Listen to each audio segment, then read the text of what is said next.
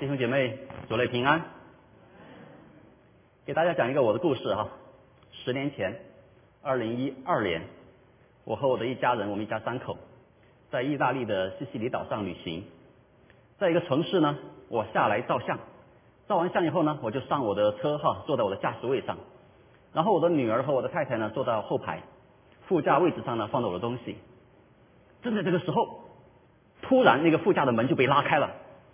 一个人影抓住我副驾上面的那个腰包，夺路就跑，我下车就追，结果可想而知，追不到。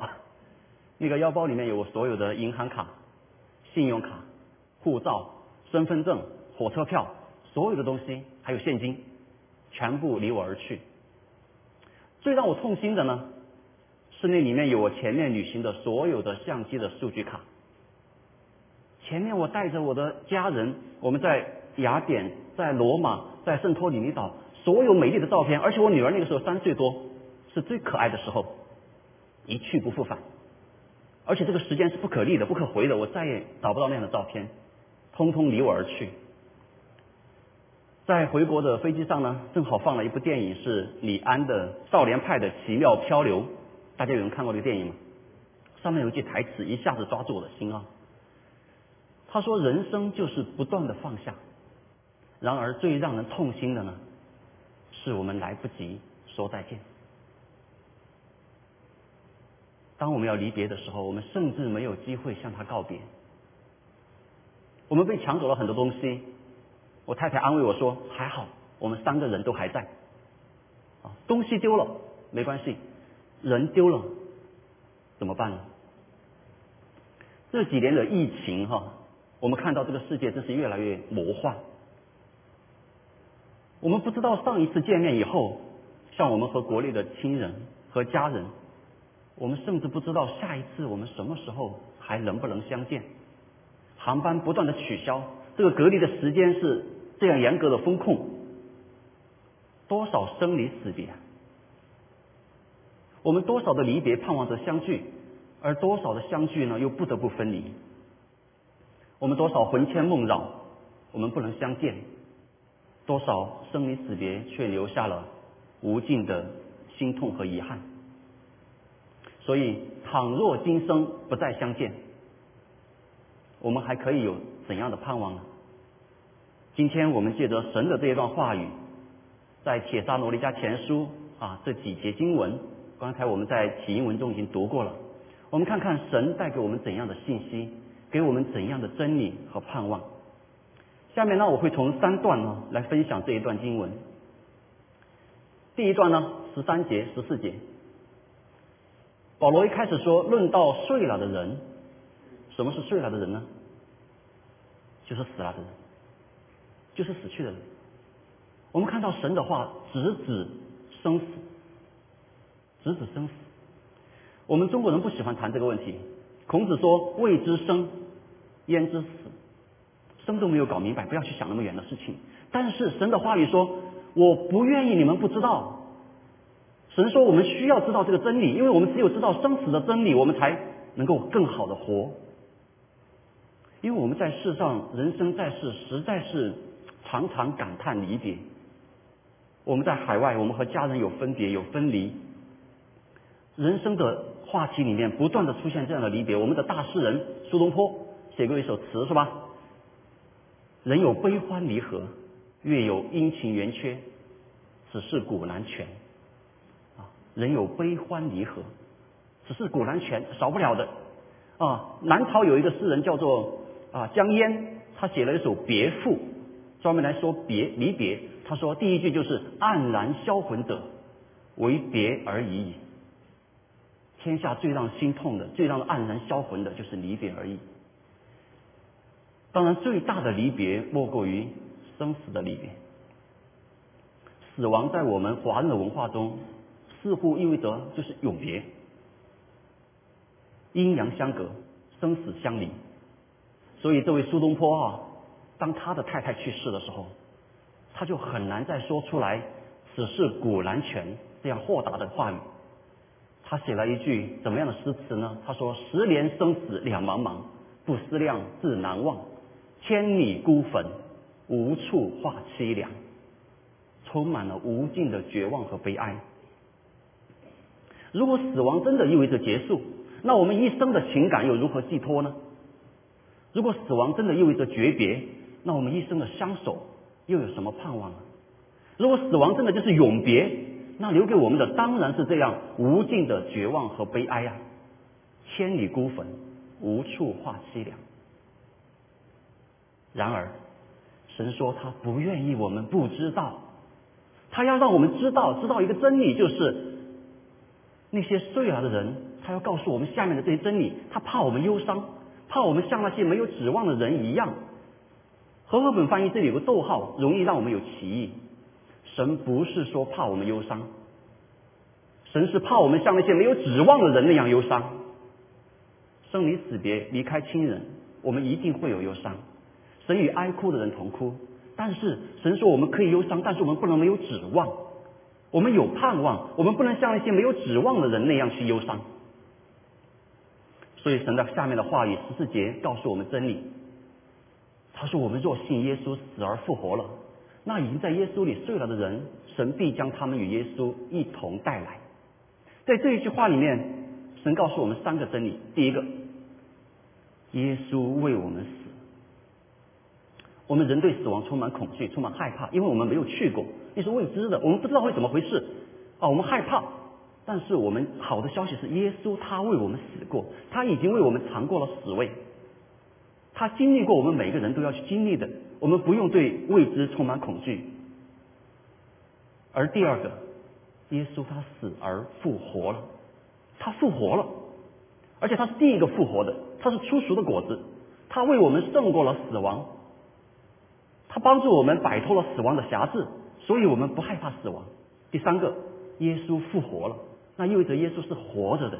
耶稣说他去为我们预备地方，预备地方，预备地方的意思是，当我们要离开这个地上的时候，我们将要去到那里与主同在。所以下面说，神必将他们与耶稣一同带来。所以我们不害怕死亡，因为我们知道在主里，我们死了以后是与主同在。在这里呢，有一个希腊文“一同带来”。在原文里面，我们今天要学一个希腊文哈。在原文里面，它叫 “soon”，啊，第一个字母就是 sigma 哈。我们学数学都学过，这个词的意思就是和谁在一起，和谁同在。所以在这节经文里面呢，我们看到说，那些在主里睡了的人。他们与耶稣同在，神在末日的时候要把他们与耶稣一同带来，一同带来。所以我们知道我们死了以后去向哪里。所以我们记得我们听过一个这样的笑话哈，一个故事啊啊，应该是一个故事哈，一个一个一个一个老妇人在飞机上哈去伦敦，在飞机上突然很颠簸哈，那飞机很危险，大家都很害怕，惊慌失措。这个老妇人很安详，旁边的人就忍不住要问他，就说你你怎么不害怕呢？那个老妇人说：“我去伦敦看我的二女儿，去年呢，我的大女儿已经回天家了，所以没关系了。我要么去伦敦看我的二女儿，要么去天上看我的大女儿，而且天上还有耶稣在那里啊，与主同在，好的无比。这就是一，这就是保罗说的，他情愿离世与基督同在，因为这好的无比。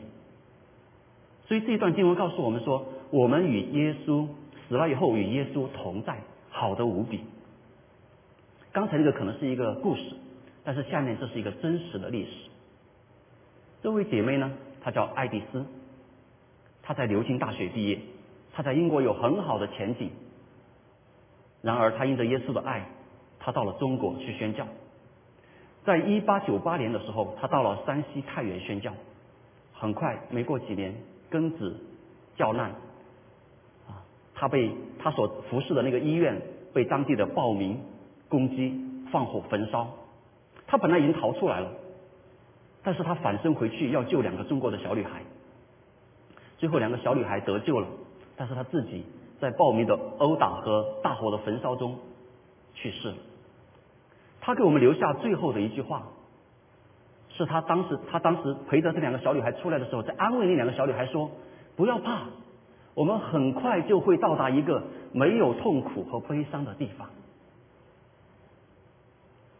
他只有三十八岁，他离开了这个世界，但是他知道，因着他信耶稣死而复活，他已经在耶稣里，他将来必将与耶稣，神要把他一同带来，一同带来。这是我们分享的第一点。因着神的话告诉我们，我们不害怕死亡，因为我们死后与耶稣同在，soon 同在，与耶稣同在，好的无比。我们下面来看第二段，第二段从十五节到十七节的前半部分。这里保罗借着主的话来告诉我们，他说：“我照着主的话来告诉你们一件事。如果我们说刚才第一段是把我们的眼光看得更深更透，看到生死，那这一段呢是把我们的眼光看得更高，看得更远，看到耶稣再来。”保罗说：“我照着主的话告诉你们，这什么意思呢？”因为这里下下面的不是人的话，没有谁，没有一个人可以告诉我们未来世界的末日会怎样，耶稣再来会怎样。下面是神从神而来的真理告诉我们，我们人不断的寻求，我们都想寻求未来，寻求真理，我们不断的询问。在呃下个月六月份啊，就是端午节了。端午节我们都知道是屈原。我们知道屈原除了粽子还有划龙舟以外，他还写了一首很著名的长诗，叫做《天问》。他向天发出这样很多个深刻的问题，代表人类去寻求的问题。一开篇的问题就是“碎骨之初，谁传道之？”“碎骨之初”是什么意思呢？就是太初嘛。所以他一开始的问题就是说：“太初有道，道在哪里呢？”谁在传道呢？他问了很多这样的问题，但这个问题没有人可以回答。谁可以回答？只有神可以回答嘛？是不是？神借着圣经回答我们了。太初有道，道与神同在，道就是神。这里的道呢，就是 logos，logos，logos 在中文里面翻译呢，也翻译成另外一个字，就是话，是吧？所以这里说，我们照着主的话来告诉你们。所以下面要讲的。是神的道，是神的话，神清楚的告诉我们将要在末世的时候发生的事情。那一刻，主必亲自从天降临。我们看到那是如何恢宏壮丽的一个画面。主要荣耀的降临，有主发出命令的呼叫的声音，有天使长的声音，还有神的号吹响。这个荣耀的画面中，主耶稣荣耀降临，还有一些人将荣耀登场。我们看哪些人？就是那些在基督里死了的人，他们必先复活。在经文里面很有意思，这里告诉了我们一个次序，他们要先复活，因为这些人他们没有活着等到耶稣再来的时候，但是神没有忘记他们。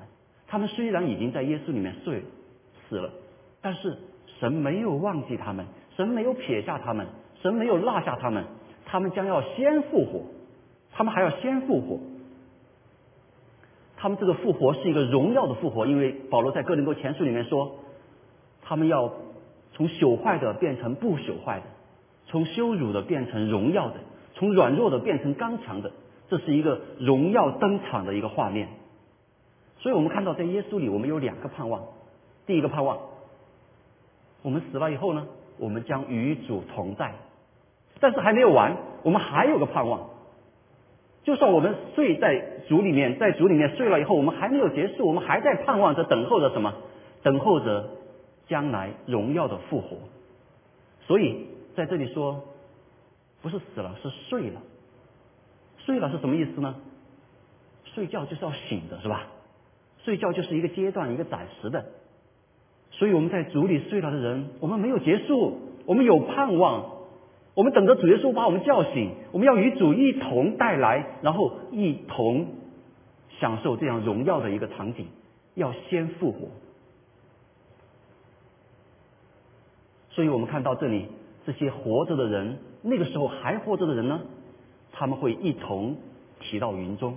在这里我们看到有两种人，有一种人是已经在主里面睡了的人，已经死了的人；有一种人呢是那时候还活着的人。所以我们看到生死，在我们常常认为是诀别、是永别、是永远阴阳相隔的，但是在这一刻，必和他们一同被提到云里。一同，这里有一个希腊文，大家还记得吗？刚才我们读过了，叫什么？他又出现了，他又出现了，一同提到云里，他们在一起。他们不仅和主耶稣在一起，他们和地上活着的人和死后的人，他们复活以后，他们一同提到云里，在空中与主相遇。说到这个云里和空中的时候，我就想起。我太太常常鼓励我去跳伞。我知道我们这里有很多人跳过伞哈，我一定不会告诉他我怕不敢去哈，但是他也不去，他让我一个人去，独自去。直到我后来读到这个经文，我就告诉他，我说可能我不见得独自从云中降到地面与你在地上相遇，但是有一天我们俩会一同从地面提到云中与主相遇，这不更好吗？而且还免费。感谢神，神给我们这样的话语。我们看到这里已经两个一同了，是不是？我们在主里睡了的人，生死离别的人，保罗说好的无比，因为他们与耶稣同在，这是第一个一同。复活的时候，末日的时候，他们要和耶稣一同带来。第二个一同呢，是他们要和活着的人一同提到空中与主相见。所以，倘若今生我们不再相见，神用他的话告诉我们，我们将来都要在一起。上一次我在下午堂分享的时候讲到过一个例子，大家还记得这个李艾瑞吗？他当时获得奥运会的冠军以后呢，第二年他就来到了中国宣教，来到了中国宣教，他带着他的家人、太太和孩子，但是很快呢。这个呃二战就爆发了啊，日本就参战了，然后他的太太呢带着他的孩子就赶紧撤离，那个时候他太太肚子里还有一个，然后李艾瑞呢暂时留下来处理后面的事情，后来就没有走成，他就成为了战俘，被关进了日本的这个战俘营，在战俘营里面他受了非人的虐待，但在其中呢他仍然效法耶稣，舍己的爱。这个阶段呢，丘吉尔亲自点名，让他进入第一批战俘交换名单，要把他救出来。但是他仍然效法耶稣舍己的爱，他把这个名额让给了另外一位有需要的人。他仍然留在监狱里面，战俘营里面。李艾瑞他不思念他的妻子吗？他不想念他的孩子吗？他不想再见一见他的孩子一面吗？他不想给他那个刚刚出生的孩子一个父亲的拥抱吗？他没有离别之痛吗？有的，他当然有的，他当然有的。但是他把这一切放进了祷告里面，他把一切放进了在监狱的狱窗看着天空的向神的祷告里面，因为他有盼望。他在神里的话里面，他有确据，他相信说，倘若今生不再相见，他们一家人必定要在永生里团聚，而且永远不分开。这是他的信心。他确实在今生没有再能和家人相见。就在抗战结呃胜利前几个月，他就病死在监狱里面。他确实今生没有再见到他的家人，他们甚至连道别的机会都没有，他甚至连给他那个刚出生的孩子说再见的机会都没有。但是我们深信，他们虽然没有机会在地上说再见，但是他们一定有机会说 “hello”，好久不见。他们在天上要相聚，他们在天天上要重逢。他们在地上没有迎来胜利的团聚，但是他们在天上一定会得到这样得胜的相聚，这是终极的胜利。所以，这是我们分享的第二点，在主里面，我们不绝望生死的离别，因为我们将在主里面相聚，将要一同被提。我们来看第三段，第三段就是十七节的后半句和十八节。这里说这样，我们就要和主永远同在。所以你们当用这些话彼此劝慰。这一段话告诉我们什么呢？这一段话指向哪里呢？指向我们生命的最终的归宿。这就是终极关怀，最终的归宿。我们到底去哪里？这里告诉我们说，我们将要与主永远同在。这是我们生命的最终归宿。这是我们在耶稣里的福分。那在世上呢，每一个人，我们都会问这个问题。我们都会问：生命的归宿是哪里？我们将去向何方？我们说这个叫灵魂三问，不知道大家听说过没有哈？灵魂三问是哪三问呢？你是谁？你从哪里来？你要去去哪里？所以我们到底要去哪里？我们这一生都要去哪里？我们的生命去哪里？我们的灵魂要去哪里？这是灵魂三问。因为我们当要与人分别的时候，倘若我们今生不再相见的话，那我们终将要去哪里？我们看到人间，我们有很多真情流露，无尽的怀恋。当有人要离开的时候，我们说来世我们还做夫妻，来世我们还做母女。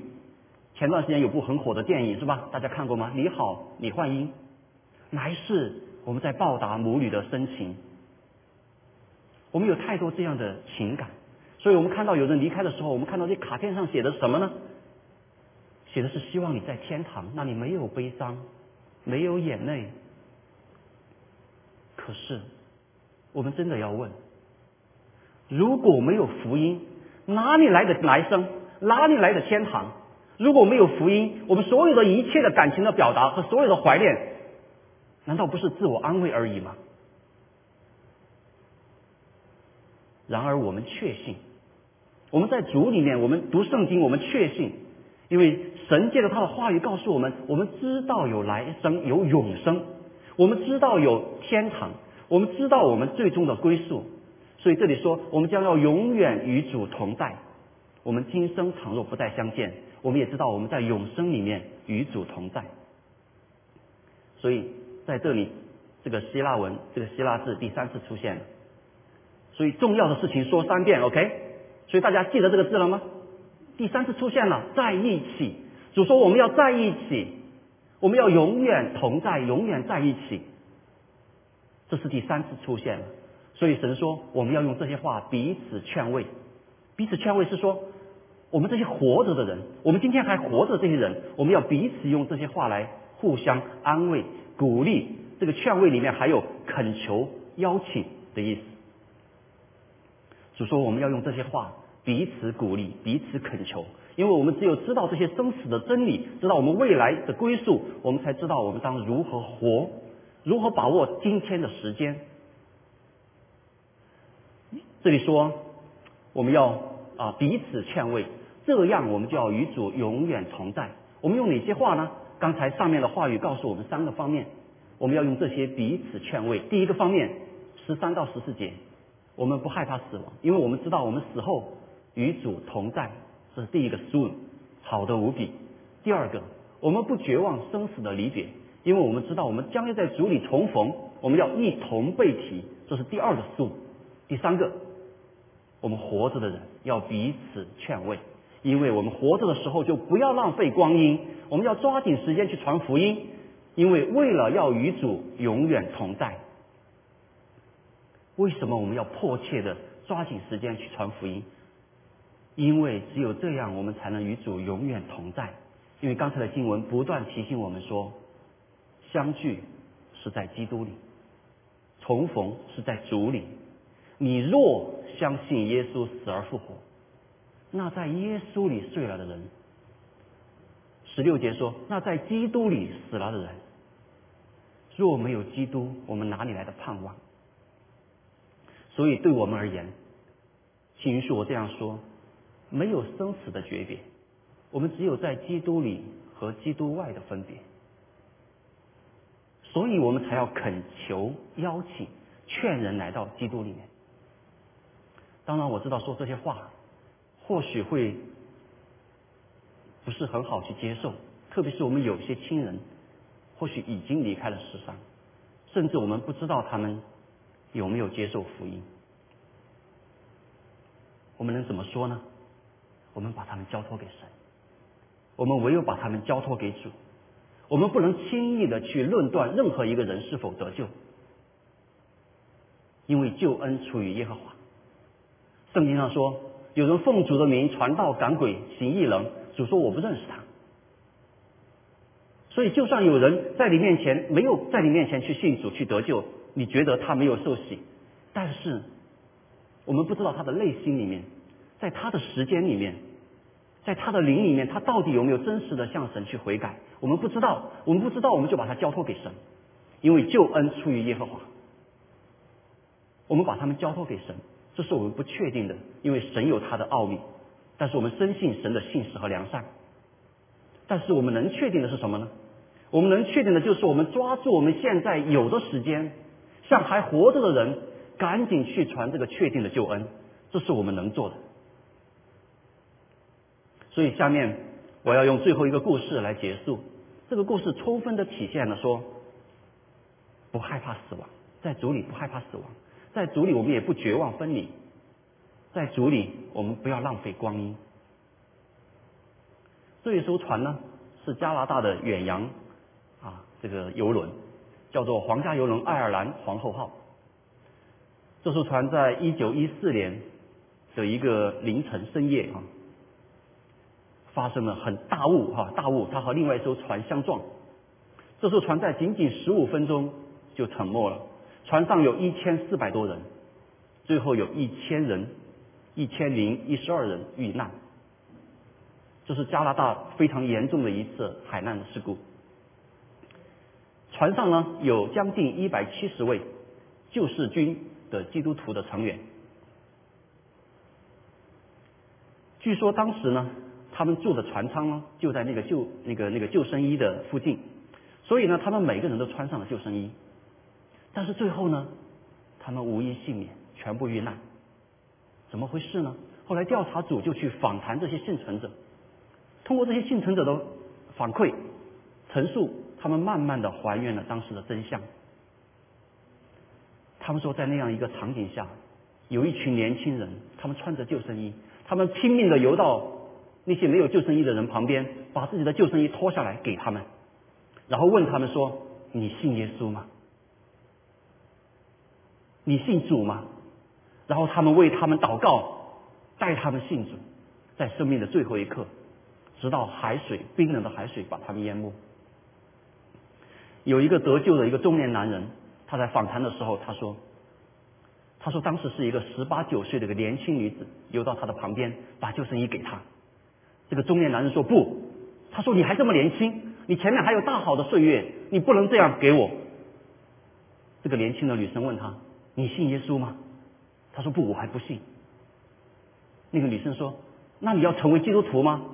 这个男的说：“我我我还没有想好。”那个女生愤怒的把救生衣扔给他说：“那我死比你死好，我死可以去上天堂，你死没有盼望，你必须活着。”这个男人哭着说：“他说在那个晚上，我被救了两次，一次是从水中救起，一次是从最终救起。他要把他的生命献给耶稣。”这将近一百七十位救世军的基督徒，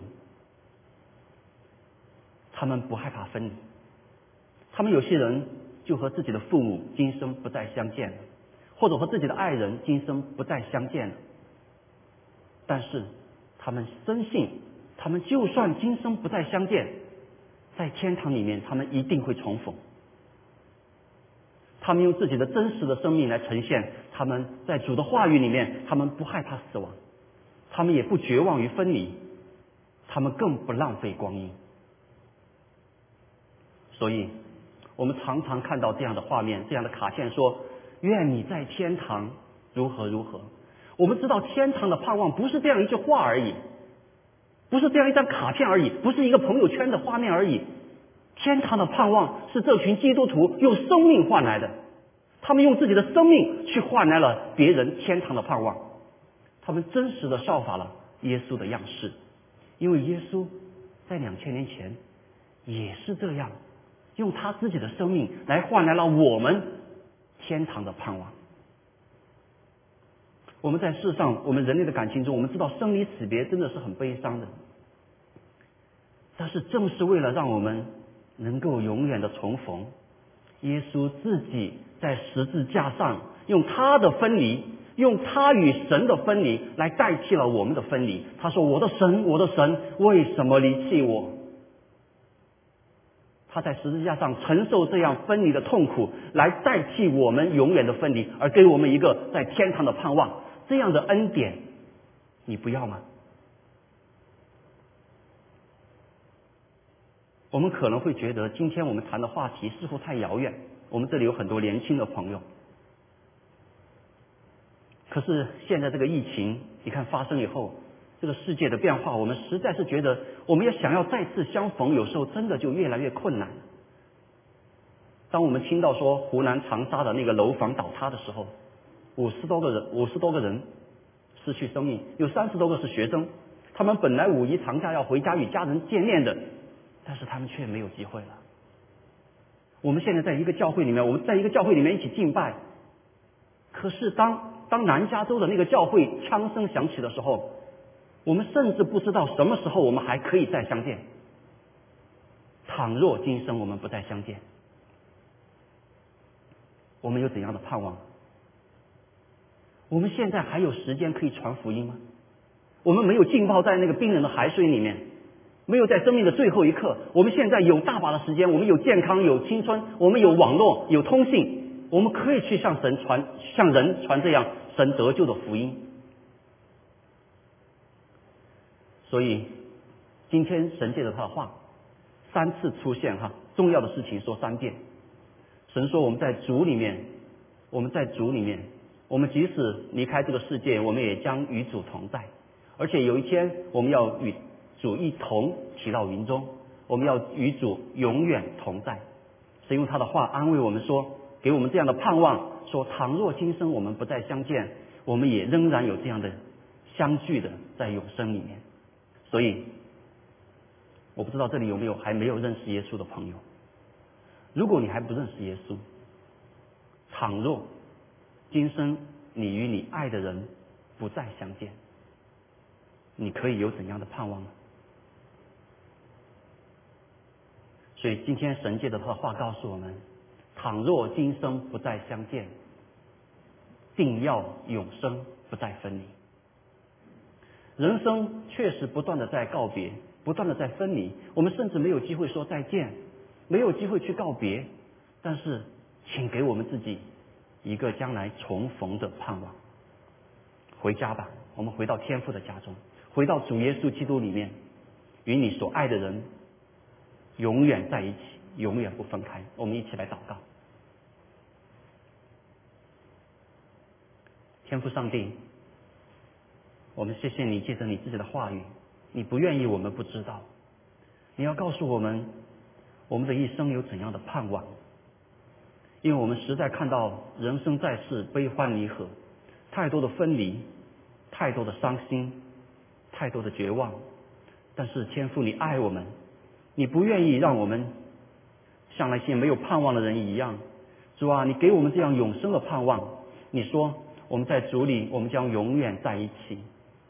主啊，我们谢谢你，因为是你自己在十字架上来我们为我们担当罪债，因着你与。你的父神的分离，在那一刻担当了我们所有的罪，给我们换来了一个在天堂与主同在的这样的盼望。主啊，我们谢谢你，我们求你今天与我们每一个人同在，帮助我们抓住这眼前我们有的时间，与我们相爱的人我们在一起的时间，我们彼此相爱，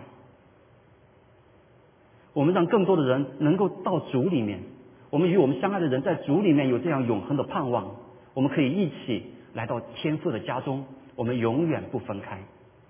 主啊，谢谢你这样何等的恩典，这从神而来的真理告诉我们，让我们说倘若倘若今生不再相见，我们也定要在永生里面重逢。谢谢主，你给我们这样的信心。谢谢主，听我们这样的祷告祈求，奉靠主耶稣基督的圣名，阿门。